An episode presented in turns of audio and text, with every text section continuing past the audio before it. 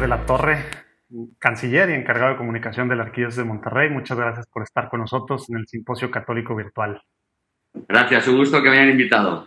Oye, pues bueno, padre, antes de entrar en este diálogo sobre las cosas que, se han aprendido y que están haciendo en, la Arquidiócesis de Monterrey en la pandemia, ¿qué te parece si nos ponemos en presencia de Dios con un Padre Nuestro? Okay. Padre, Hijo, Espíritu Santo. Amén. Padre nuestro que estás en el cielo, santificado sea tu nombre. Venga a nosotros tu reino. Haz tu voluntad en la tierra como en el cielo. Danos hoy nuestro pan de cada día.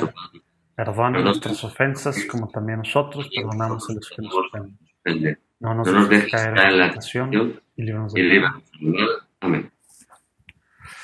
Quédate con nosotros, Señor. Muy bien. Oye, Padre, pues muy emocionado de poder platicar porque he visto pues muy activo lo que, lo que ha hecho pues, la iglesia local de, pues mi iglesia local, Arquidiócesis de Monterrey, que tú has encabezado pues esfuerzos muy importantes durante esta pandemia y que creo que le pueden servir pues no solo a otras iglesias de otras diócesis que nos están escuchando de todo el mundo de habla hispana, que están viendo en este momento y en estos cuatro días de simposio, sino pues de tantos apostolados y de tanta gente que, que pues puede aprender para aplicar algunas de las cosas que ustedes están haciendo y simplemente pues compartir las buenas prácticas, ¿verdad? Porque este es momento de hacer iglesia, ¿no? Entonces, padre, no sé si nos puedes platicar un poquito, eh, de repente pues nos cayó de improviso la pandemia, quedarse en, casa, ¿cómo fue, si nos puedes ir diciendo, estos pasos para irse dando cuenta y tomar decisiones para poder ya que la gente no podía ir a las iglesias, pues llevar las iglesias a, la gente, ¿no? Platícanos un poquito cómo fue esta en tema de comunicación, de estrategia, pero pues también escuchando al Espíritu Santo, ¿no? Mira, lo primero, pues efectivamente fue algo nuevo para todos. Estamos viviendo una circunstancia histórica, una circunstancia eh, muy especial. Y yo creo que a todos en la vida nos toca siempre algo histórico.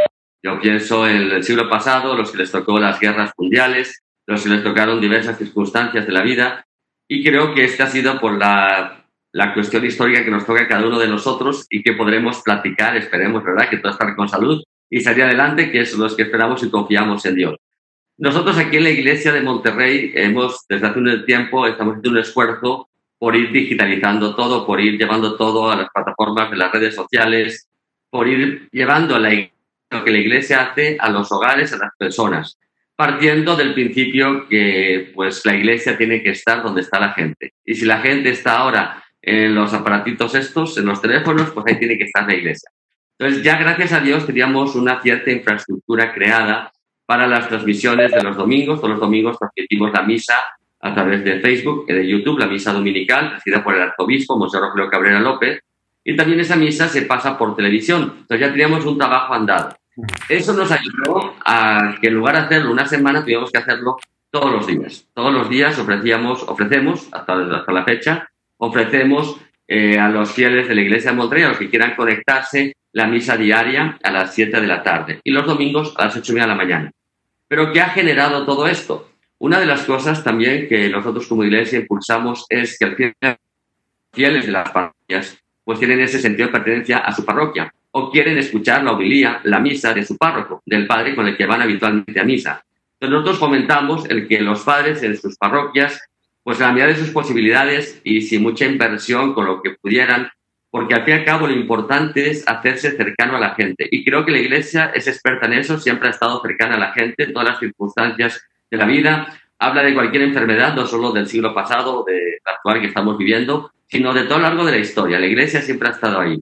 Entonces, fomentamos o eh, propusimos invitábamos a los padres a que dentro de sus posibilidades hicieran sus transmisiones de las misas, los rosarios, lo que habitualmente hacemos, que lo hicieran desde sus parroquias. Y además de, bueno, hubo muy buena respuesta y creamos, ya teníamos la plataforma de dondeymisa.com y lo que creamos fue una plataforma unida a Donde Misa para ver todos los horarios de misa online. Entonces tú te metes ahí a dondeymisa.com y aparece un botón que te dice misas en vivo o celebraciones en vivo, porque en rosarios hay liturgia a las horas, hay pláticas, hay eh, diálogos y hay pues la celebración eucarística también, que es lo principal que la gente busca. Oye, padre, te, quiero interrumpir tantito con esto, padre. Esto, esto que estás diciendo, digo, el app pues ya existía, donde misa ah, es una cosa tremenda en todo México, creo que nada más está en todo México, que empezó de Monterrey, pero ya está en todos lados, lo pueden bajar eh, y también se puede conseguir, bueno, se puede ver en su, en su navegador en internet. Eso ahí está, pero, pero platícanos un poquito cómo fue para, para que no te sigas de corrido, a lo mejor hay, hay otras diócesis que, que, pues bueno, han de decir, ah, pues es que en Monterrey tienen todo, ¿verdad?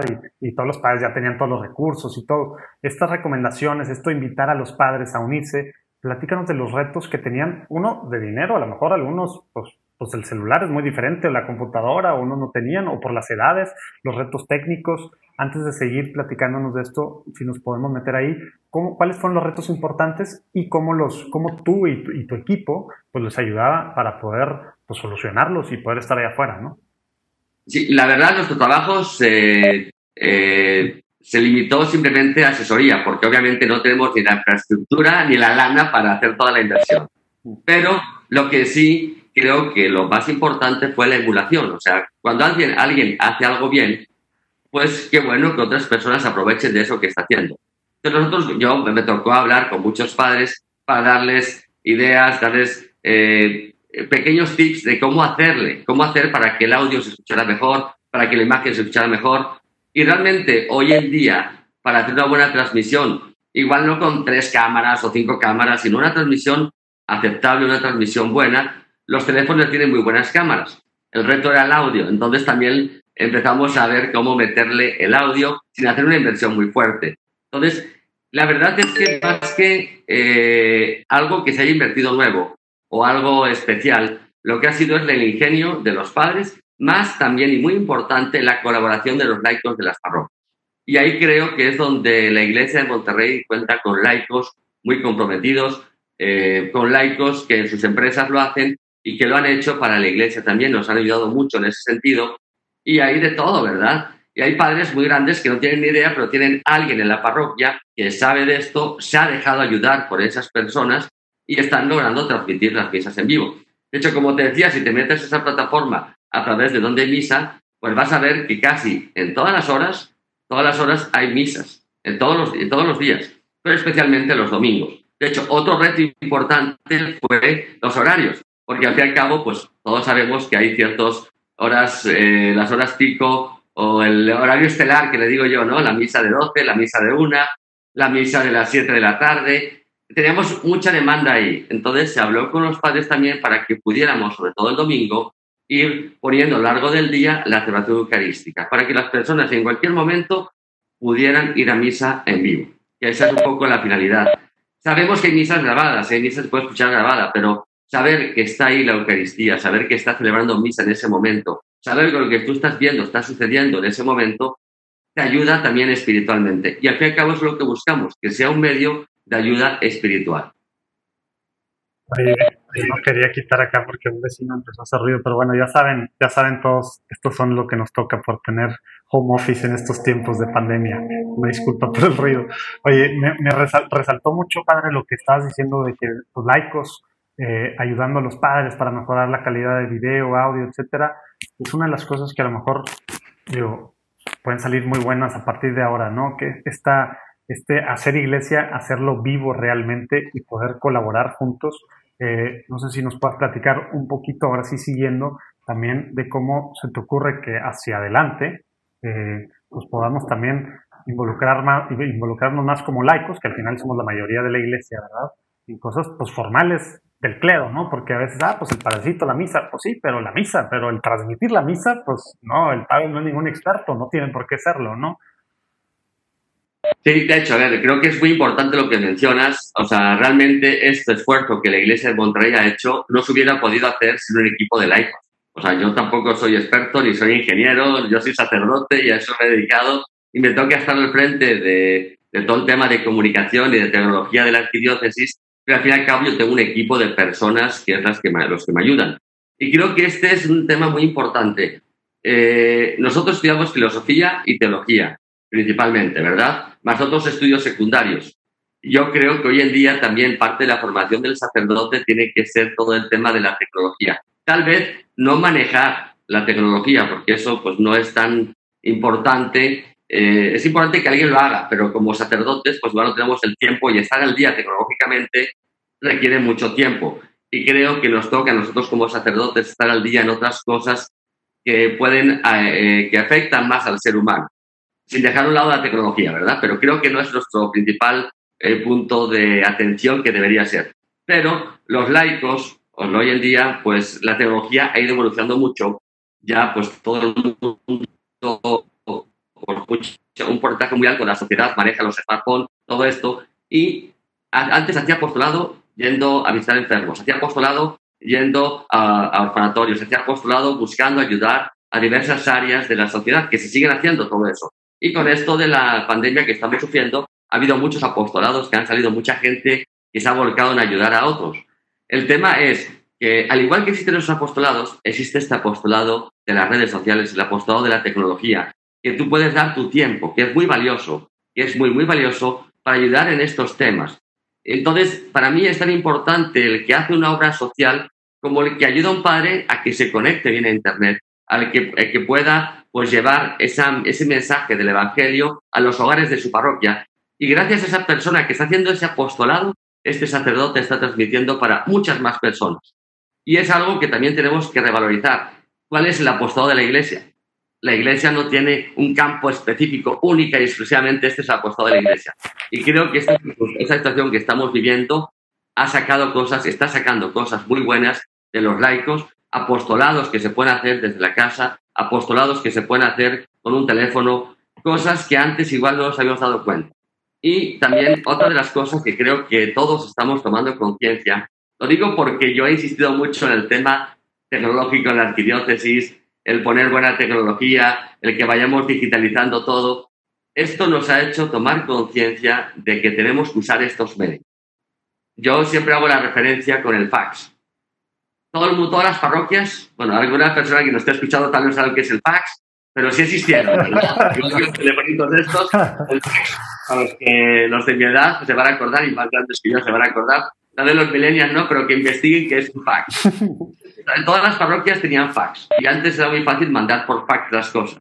Ahora existe el mail, que ya el mail está pasando también a ser obsoleto. Y dentro de 20 años, pues el mail ya no existe, ¿verdad? Pero bueno, yo creo que sí va a existir.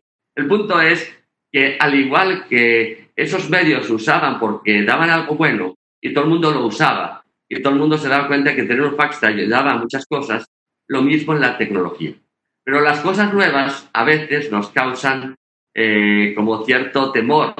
¿Qué pasará? Y luego todos los hackers que hay y todas las cuestiones que se hablan, ¿no? Nos van a piratear. Todo eso también está ahí. Son situaciones como en todo, en todo lo que hay. Entonces uno tiene que saber aprovechar las cosas buenas, adaptarse, ir al momento actual, ir caminando. Es más, no solo ir caminando, pensar a futuro, pensar qué vamos a hacer.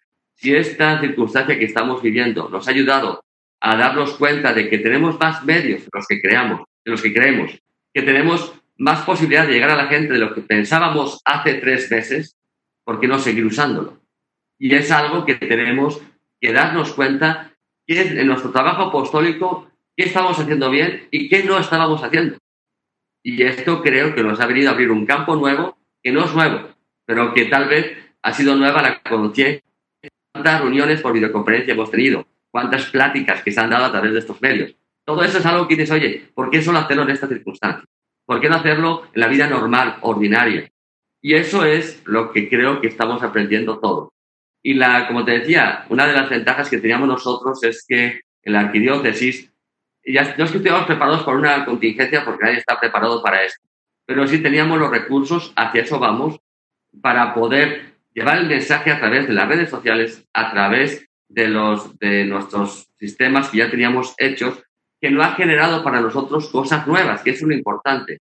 Hay diócesis, hay otros lugares que tal vez han tenido que subirse a este, a este mundo, a este tren, que ya estaba en marcha, ya tengo que subirse a no sé cuánto, a 120 por hora. Y siempre es complicado subirse en marcha. Nosotros, gracias a Dios, teníamos casi, pues tenemos lo normal, ¿verdad? No, no es que tengamos muchas cosas, pero lo normal. Y por eso hemos podido responder, según yo, responder eh, de una manera rápida Tal vez no de la mejor manera que hubiéramos querido, porque sí debo decir que una cosa que tal vez estamos abusando todos los sacerdotes es muchas celebraciones. Y solo hacemos celebraciones. Y creo que falta más esa parte de diálogo, de charlas, de pláticas, ese otro contenido que en el día a día lo hacemos, esa catequesis para los niños, esas cosas que en el día a día se hacen, esos grupos de oración, ese juntarse, oye, no puedo ir a la parroquia a juntarme con mi grupo, no puedo juntarme en mi casa con una cámara y el teléfono e internet y ya puedo hacer lo mismo. O sea, no lo mismo, ¿verdad? Porque la presencia siempre es, aporta mucho más. Pero creo que es algo que tenemos que ir aprendiendo, que vamos a aprenderlo y es algo que nos ha ayudado mucho este, esta circunstancia. Pero sobre todo creo que tiene que estar detrás de nosotros esa intención de, oye, aprovechar estos medios, no solo ahora, sino a futuro seguir aprovechándolos. Si nos han servido ahora, vamos a seguir aprovechándolos. Es un campo que no habíamos explorado igual de la misma manera o que no nos hemos dado cuenta de la trascendencia que tiene, de la importancia que tiene, pues es algo que ojalá tomemos conciencia y sea, eh, yo pienso que a nivel tecnológico y de digitalización, de, de todo esto, va a ser un antes y un después en la iglesia. Sí, 100% de acuerdo, padre. Oye, padre, y ahorita me encantó esto de apostolado de la tecnología, que espero que, que, pues bueno, que muchos se monten ahorita y no nada más para este tiempo, como dices. Oye, pero padre, eh, quisiera hablar de, de, tú dices, pues ya había empezado, ¿no? A lo mejor otros están empezando apenas, pero ya habían empezado, pero les ha tocado sobre la marcha, pues mejorar procesos internos para mejorar esto. Ahorita quiero llegar a eso, pero antes quisiera, así como, como esto de donde hay misa.com y del app de donde hay misa pusieron todas las cosas en línea, ¿qué otras cosas ha hecho la si nos puedes platicar así, han salido en este tiempo y que pues espero yo que la mayoría al menos se queden, ¿verdad? Sí, eh, mira, la, iglesia, la, iglesia, de Monterrey eh, pues siempre ha, también por parte de influencia igual en esta ciudad que estamos, que es muy tecnológica, pues siempre ha estado en este tipo de cosas, siempre ha mirado hacia adelante. Entonces, otras cosas que hemos hecho, o sea, obviamente, Donde Misa, pues es una aplicación que surgió primero siendo una página web, después migró a aplicación y tengo que anunciar aquí, bueno, pues ya lo van a saber, de hecho, los que han bajado esa aplicación Donde Misa o Misal, que son las dos aplicaciones de la arquidiócesis, se habrán dado cuenta que aparece una ventana que les dice que próximamente migraremos a otra aplicación que se llama Apostólica. Y Apostólica es la aplicación que ha tomado la Iglesia de México. O sea, ya no, ya no una diócesis, sino la Conferencia Episcopal Mexicana ha, ha, impulsado esta aplicación que se llama Apostólica, con dos P's, app de Apostólica. Y la idea es que esta aplicación tenga lo que vas a buscar en otras aplicaciones eh, personales, otras aplicaciones como las nuestras. Por ejemplo, que tengas el misal, que tengas el breviario para hacer industria de las horas, que tengas los lugares donde hay misa. De hecho, nuestra base de datos la cedimos toda a, Apostólica, haciendo iglesia, y al fin y al cabo, pues es algo que es un servicio a la comunidad. Nosotros lo hacemos con esa intención y qué bueno que ya a nivel eclesial, pues también nos unimos, que es parte de esta unidad de la iglesia que se note en el mundo de las redes. Eso por un lado, ¿verdad? Que ya va a migrar. Por otro lado, nosotros hemos em-, empezado desde hace mucho tiempo pues todo lo que es digitalización de lo que es las actas de bautismo, todo lo que son los libros, eh, todas estas cosas que pues en los, el registro civil nació gracias a la iglesia. La iglesia tiene registros de hace mucho. Entonces nosotros hemos buscado que hemos, desde hace mucho tiempo, no solo ahora, que fuera más fácil para la gente llegar, pedir su acta de su acta de bautismo y poder imprimirla. Eso es lo que buscábamos. Y lo que hicimos desde hace dos años y medio para acá, sacamos un sistema nuevo ya basado en nueva tecnología, en la nube, en la web, que se llama GESPAR, que lo que busca es eso. Es, estamos en la primera fase de implementarlo en las diversas parroquias. De manera también que pues, las copias de seguridad, porque pues, se han borrado muchos, muchas computadoras con toda la información digitalizada, todo ese tipo de cosas que va a meter ahora a detalles, pero lo que se busca es tener todo digitalizado, las, las intenciones de misa, las, los libros de bautismo, la agenda parroquial, el directorio de la parroquia, todo eso que en otras empresas, en otros ambientes, se usa mucho y que en la iglesia creo que no habíamos explotado suficientemente. Eso es parte del esfuerzo que estamos haciendo por digitalizar. No solo es comunicación, también es sistemas de tecnología y otra cosa más que hemos hecho es, hemos, eh, aquí en Monterrey, casi todas las parroquias les invitamos a que tengan su página web no dice, bueno, ¿para qué tienes página web si ya tienes Facebook, ya tienes eh, YouTube, ya tienes otras cosas? Pero la página web es nuestra. La página web va a ser la oficial de todo. las redes sociales pues son es otra cosa, es distinto. Y eso lo tenemos muy claro. También invitamos a todas las parroquias a que tengan su propia página. Nosotros como departamento les ayudamos con el hosting, les ayudamos con el diseño, con toda esa parte para que no sea una limitante, que meterse en todos esos líos, digamos, administrativos. Y fomentando que la, información oficial, institucional de esa parroquia también esté ahí en la página web. Entre otras cosas, ¿verdad? Aquí no quiero extenderme mucho para no entrar en muchos detalles. No, pero, pero igual algo que, que, me gustaría nada más que tocaras, padre, que ahorita no dijiste, del, del canal digital arquidiocesano, nada más tantito de las cosas que no sé si ya era planeado antes, pero al menos pues, salió hace unas semanas y, pues el bien que, que, se está haciendo y lo que está llegando a diferentes pues, segmentos, ¿no? ¿no? No todo está para un lado, que los viernes de jóvenes, que esto, platícanos tantito de eso porque creo que pueden ser muy buenas ideas. Que, y, oye, y una cosa, no se necesitan millones de dólares, hay gente que, ay, hacer un estudio, hacer tal, o sea, así como estás grabando se puede hacer, ¿verdad? O sea, ¿no? Para los que están escuchando en, en dioses de todos lados, en apostolados de todos lados. Sí, desde hace mucho tiempo aquí en Monterrey estaba ya la que es la televisión. De hecho, la misa dominical se transmite por televisión ya desde hace 12 años. Entonces, había un equipo de voluntarios que se dedicaban todos los domingos a venir a la catedral, a montar las cámaras, y esto comenzó de una manera rudimentaria. Fue evolucionando, se llamaba RCM TV. Existe RCM Radio y RCM TV, que así es como empezó aquí en Monterrey. También está la radio, que es muy importante también, y que la radio por internet y también se hace, además de, bueno, no me quiero extender ahí, pero en cuanto a RCM TV, eh, lo que vimos es que a nivel comercial y teníamos que unirlo más con la arquidiócesis. La arquidiócesis tiene un canal de, de YouTube, pero claro, decir arquidiócesis de Monterrey, yo siempre he dicho que, pues, ¿qué va a seguir una arquidiócesis? Para empezar. Y por otro lado, cuando pones la arquidiócesis, pues tienes que hacer que el contenido que ahí aparezca, pues sea de la arquidiócesis 100%. Entonces, a veces limitas a otros laicos, otras personas que pueden hacer muy buen contenido, que está muy bien, no porque no diga arquidiócesis quiere decir que está menos, es menos el contenido, pero ya no es tan institucional. Entonces lo que hicimos fue cambiar el nombre de RCM a CDA, Canal Digital Arquidiocesano en YouTube. Eso fue hace dos años. Desde dos años para acá, pues en todo nuestro, lo que publicamos, lo que hacemos a través de YouTube principalmente, es con CDA, Canal Digital Arquidiocesano. Y los, programas de radio que ya se tenían, lo que se hacen es se transmiten por radio por internet y también se transmiten en televisión a través de YouTube. Es lo que hacemos. Y ahora, en esta contingencia, una de las cosas que buscamos es tener programación continua.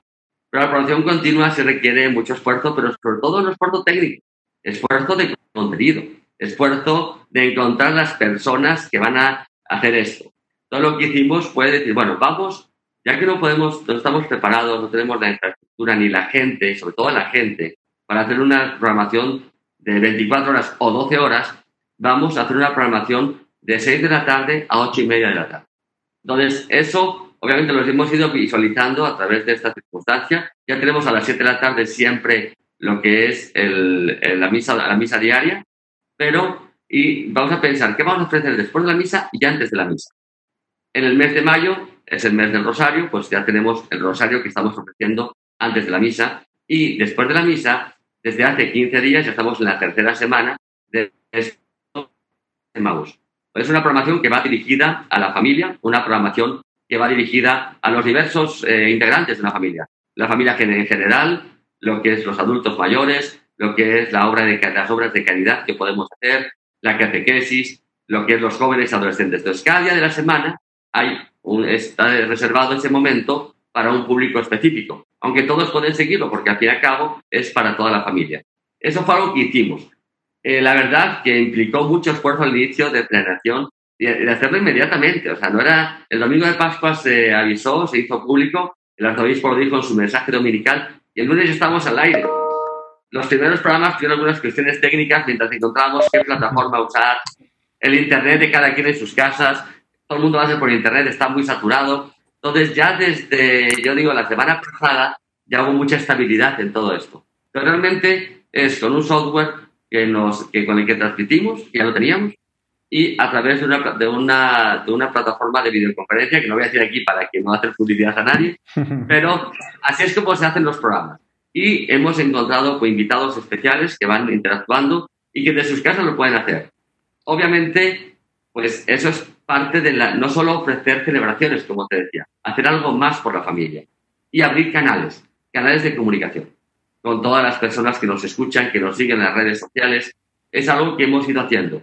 Y también otra de las cosas que hemos hecho en el canal digital, aquí la Iglesia de Monterrey tiene un apostolado que se llama Quepas Producciones, que hace obras de teatro. Esas obras de teatro están muy bien hechas, muy bien producidas y están grabadas en video. Entonces, lo que dijimos es, vamos a poner todos los domingos, domingo familiar, vamos a hacer un estreno. Perdón, vamos a hacer un estreno de un estreno cada, cada domingo.